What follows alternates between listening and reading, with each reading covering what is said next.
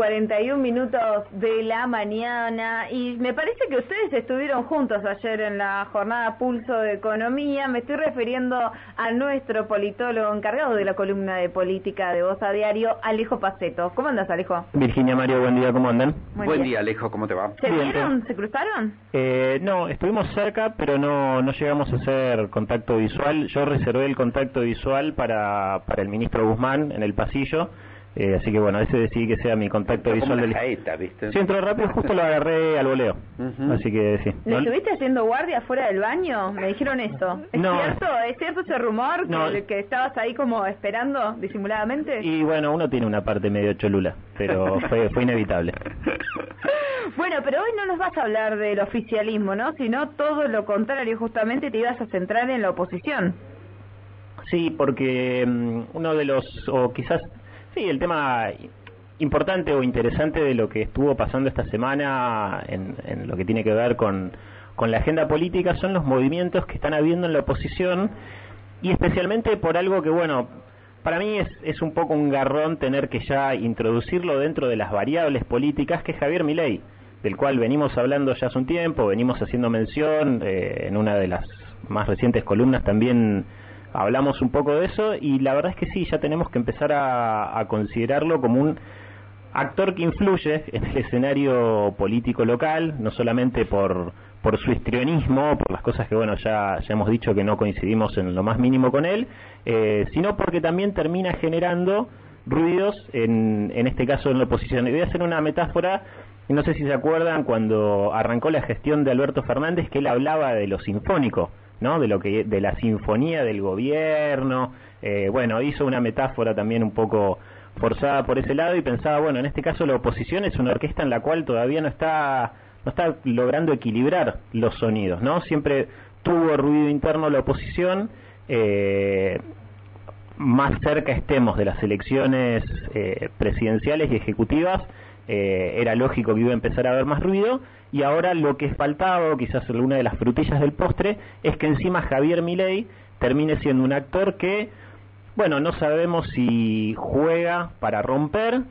o eh, está corriendo eh, hacia la derecha incluso al propio Juntos por el Cambio, lo está forzando a derechizarse aún más. me parece que eso es como lo, lo, destacable de lo que sucedió estos días, que bueno, terminó habiendo una, digamos, se, hizo una cumbre de los principales dirigentes de Juntos por el Cambio, en el cual decidieron, o por ahora por lo menos, no incluir a Javier Milei eh, dentro de lo que es Juntos por el Cambio, y bueno, el ruido mayor eh, fue este el que tiene que ver con Patricia Bullrich, que, que se quejó de alguna manera diciendo que no habían llegado a consultarla a ella y que ella particularmente considera que, bueno que tendría que ser un espacio más abierto inclusivo a, una personalidad como, Javier Milei que sabe que le aporta un caudal de votos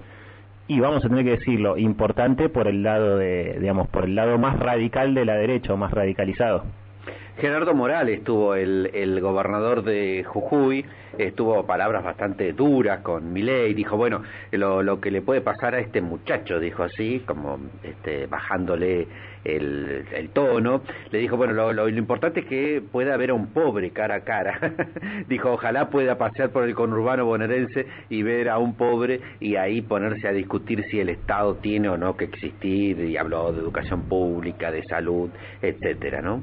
Sí, es, un discurso que hay que ver también, yo creo que cercano a las elecciones probablemente, eh, o estimo yo que de alguna manera va a tratar de moderarse, incluso Javier Milei, eh, porque, digamos, insistimos, las, las propuestas de él son totalmente ilógicas,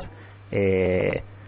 no realizables, digamos, eh, pero bueno, tiene una efectividad eh, claramente en una franja muy grande de, de la juventud, esto lo, lo venimos hablando, no solo en Argentina, no solo en el, en el oficialismo nacional, sino lo que está pasando en otros países de Latinoamérica y del mundo, eh, la, la, la, crisis eh, de la pandemia, porque vamos a poner eso como, punto de referencia, también fue una especie de punto culmine que eh, empezó a mostrar cada vez más las crisis de representación que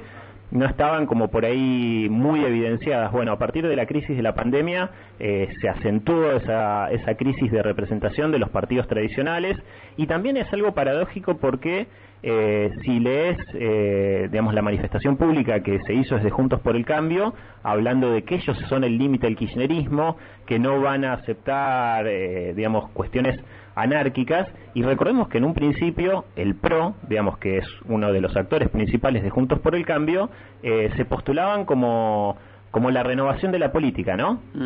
¿Cómo pasaron? Bueno, ya pasaron muchos años, ¿no? Desde la fundación o desde, desde la creación del PRO, lo que es, hoy Juntos por el Cambio, eh, cómo ese discurso fue cambiando y sí, son parte del status quo de la política. Yo no voy a usar la palabra casta porque me parece que no, eh, claramente no, digamos, no, no es parte de un, de un, léxico de análisis que hay que tener, eh, pero sí cómo se institucionalizó, eh, digamos, cambió ese discurso y ahora están diciendo, che, viene este a, levantar una bandera que era nuestra, que ya no, no, no, nos, no nos cabe, digamos, de alguna manera, pero no dejemos que nos, nos, nos, nos fugue votos por el lado de que, que, bueno, que sí, pasa acá y como venimos diciendo, pasa en todo el mundo a, a, las representaciones tradicionales de la política, a las promesas incumplidas, a la crisis económica por la pandemia que ya viene acentuándose hace muchos años, pero que no hay un horizonte de absolutamente nada en franjas, sobre todo jóvenes,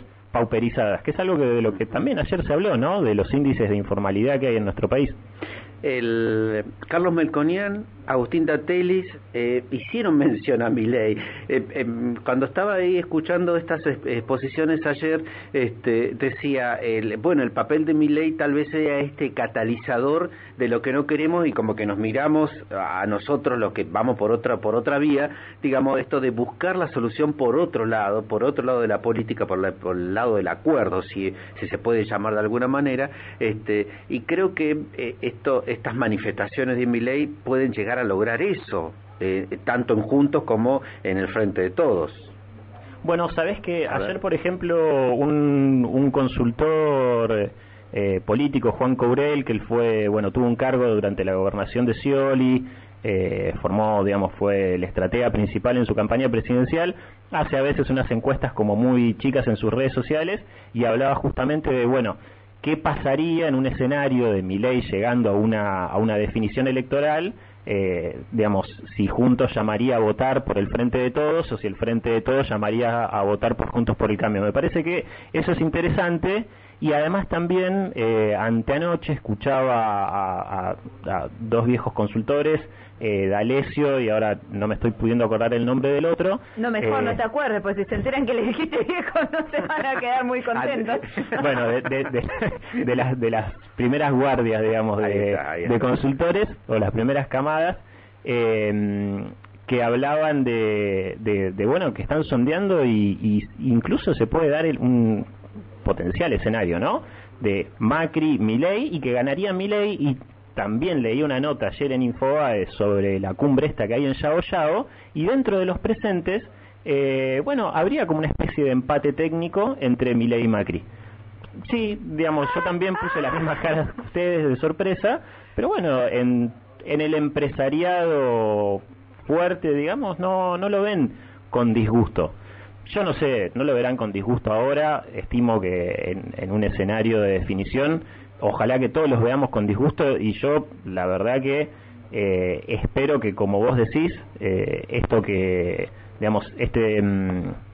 este crecimiento de la figura de Javier Milei eh, logre que de alguna manera se abroquelen los partidos más importantes para, para despejar esta variable y, y sacarla de la contienda política en esa misma línea te quería preguntar, retomando lo que el análisis que hizo Patricia Bullrich al criticar que Juntos por el Cambio sacara este comunicado diciendo, bueno, de alguna manera sacándolo a mi ley de la posibilidad de la alianza, ella hacía el balance como que es un error político y si se quiere desde la estrategia tiene razón el rechazar a alguien cuando todavía falta un año y medio para las elecciones y más cuando tiene una tendencia tan fuerte de crecimiento como nos venías contando vos. Y esto te lo pregunté una vez también cuando hablábamos sobre esta figura de Javier Milei siendo diputado, que si lo neutralizaba el tener que responderle a un Congreso y a las reglas democráticas. Si Juntos por el Cambio lo incorpora a Milei, ¿lo absorbe, lo neutraliza?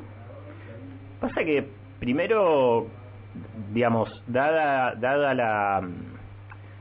eh, la labor legislativa en general de un Congreso que mucho no está haciendo. La verdad que Javier Milei esté ocupando una banca no le, digamos, no le está reportando moderarse porque en definitiva el Congreso está funcionando poco y nada, digamos, eso es una realidad que hay que decirla, con lo cual, y Milei lo que hace lo hace por fuera de su banca.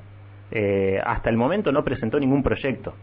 digamos, y Esper creo que tampoco, lo único que hizo fue acompañar con su firma en algunos casos, pero, pero Javier Milei me parece que le es absolutamente indistinto lo que pase en el Congreso. Él sabe, y su estrategia, su estratega, eh, Mario Russo, alguien de Viedma, sabe que, eso es, solamente una caja de resonancia que le sirve para, bueno, hacer los viajes, rifar su, su, sueldo. eh, perdón, haciendo la respuesta me olvidé una de las preguntas que habías dicho. Que si Juntos por el Cambio lo, lo incorporara, lo terminaría absorbiendo. Digo, esa parte negativa que hace que Juntos por el Cambio lo rechace, si lo absorben, si lograrían controlarlo de alguna manera, digamos. Y pasa que absorben a esa figura, pero no digamos, esos votos lo suman.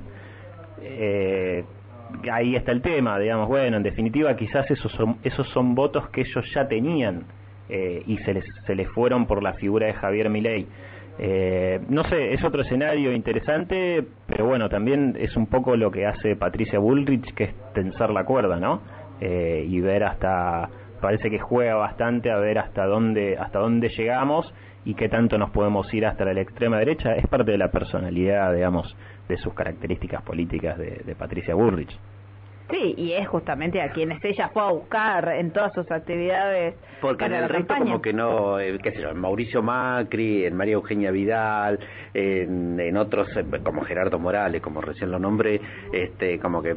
hay una postura más clara, pero en Patricia Bullrich estamos ahí. Bueno, de hecho María Eugenia Vidal es verdad que es una de las pocas referentas de Juntos por el Cambio que públicamente criticaba a Javier Milei. Eh, el otro día también Elisa Carrió empezó a hablar eh, bueno, una, hizo una caracterización de que el crecimiento de Javier Milei tiene que ver con una pauperización de la educación kirchnerista, que yo ahí no coincido, le sacamos lo de, eh, digamos, ese sesgo ideológico, pero sí es verdad que también tiene que ver con, con una cuestión en general sobre la pauperización de la educación y cómo ese discurso eh, pega tan fácil en, en un sentido común realmente muy precario. Eh, que tiene que ver con lo que venimos diciendo, la crisis de la representación, pero un discurso eh, que, que, no tiene nada, que tiene datos y que, y que datos que son hiper rebuscados, que son casi inchequeables, y un discurso profundamente también eh, violento y confrontativo. Yo el otro día veía un intercambio entre una referenta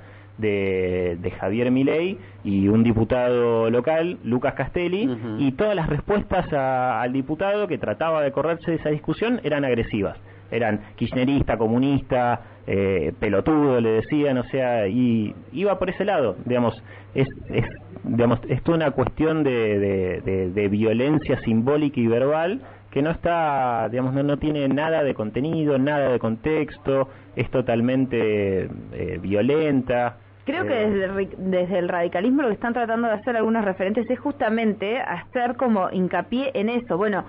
eh, fuera de los fuegos artificiales y de, del discurso que tiene explosivo Milei, que reflejan también quienes lo siguen, ¿cuál es el modelo de país que propone? Que lo hablábamos un poco ayer, ¿no? Esto de, bueno, realmente se puede crecer como país y garantizar eh, estabilidad y seguridad para toda la población si no tenés banco central o sea, yo no tengo la respuesta, no soy economista, tengo mis ideas y eso es otra cosa, pero empezar a, ver eso, ¿no? A como rascar un poquito el, la casta, el discurso explosivo y ver cuál es el modelo de país que está proponiendo a la hora de criticar. Realmente es, es el modelo que,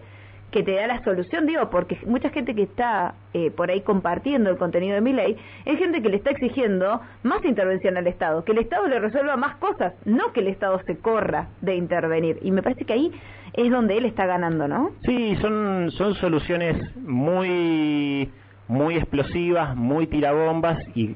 hiperreduccionistas a problemas realmente complejos que existen, que es una crisis económica, una crisis social, una crisis política eh, y una crisis también al interior de, de, los partidos políticos, algo que siempre venimos notando y que bueno, vamos a desgraciadamente tener que seguir hablando de Javier Milei como un, como un actor ya influyente en, en la política. Un mea culpa de la tolerancia en el resto, ¿no?